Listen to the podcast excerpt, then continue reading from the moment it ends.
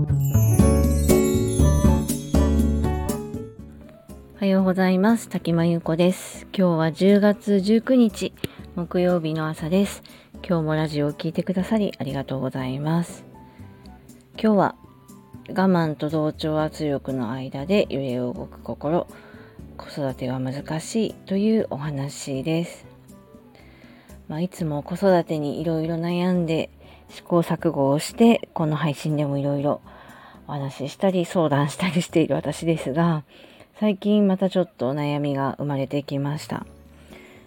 日本の学校に強く存在するこの同調圧力問題なんですけど、まあ、あの同調圧力はこうみんなと同じに安心してしまったりとか、まあ、みんなと違うことをしている時にまあそれを指摘されると自分の意見を言えなくなってしまったり、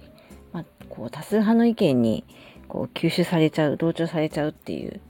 ところが、まあ、同調圧力なんですけど娘は小学校に入ってから結構周りと同じことをしないと落ち着かないみたいな感じになってしまって同調圧力とかマウントを取られたりとかそういうのに結構もろに影響を受けている感じで。まあ、何か決まり事に対しても自分で判断するわけではなくて結構人の意見に左右されてしまって自分の意思とか意見を持ちにくくなってるのかなと感じるようなことがよくあります。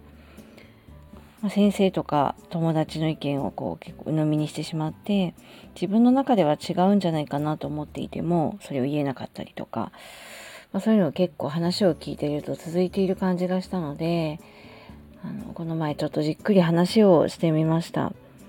でまあ嫌なことも我慢しなければいけないよっていう話もよくしているので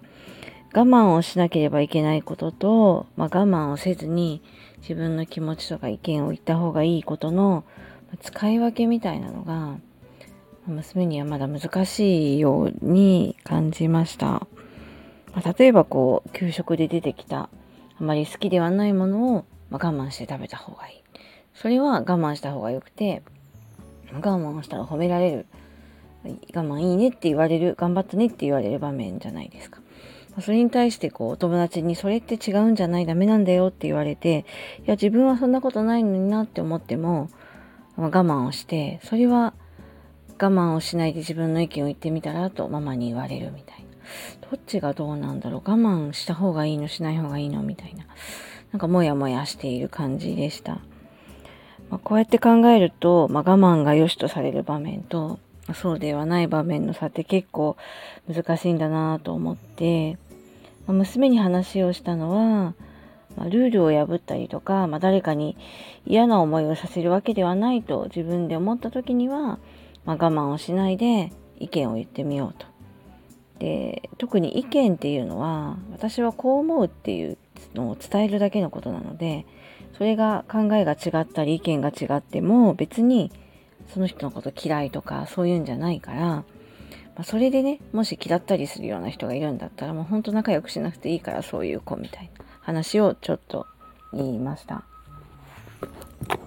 あと自分の中で違うのになと思った時にはこうママにも言ってほしいんだよって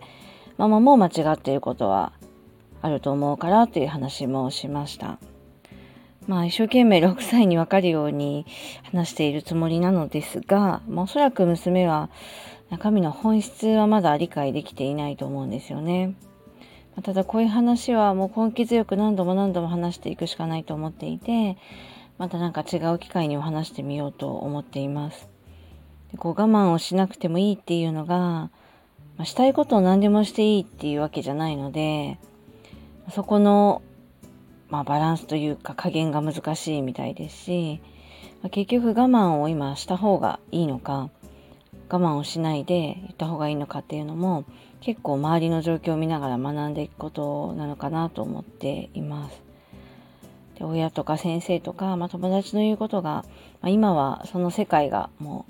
う人生の全てなのでそこが絶対みたいに思いがちですけど人が言ってることが絶対というふうに思わないようにしてほしいなってすごく思っていて、まあ、普段から、ま、どんな場面でももうちょっと子供が意見を言えるようにしなきゃいけないなと思って考えてみようと思っています。いや本当に子育ては難しくていくつになっても難しいなと思っています。なんか良い方法があったら教えていただけたらなとも思っています。私もまだまだ試行錯誤中です。ということで今日はまだまだ悩んでいますが 我慢と同調圧力の間で揺れ動く心子育ては難しいという話でしたちょっと考察を深めてノートの方にまた詳しく書いてみたいと思います今日も聞いてくださりありがとうございました。それではこの辺りで失礼します。滝真由子でした。ありがとうございます。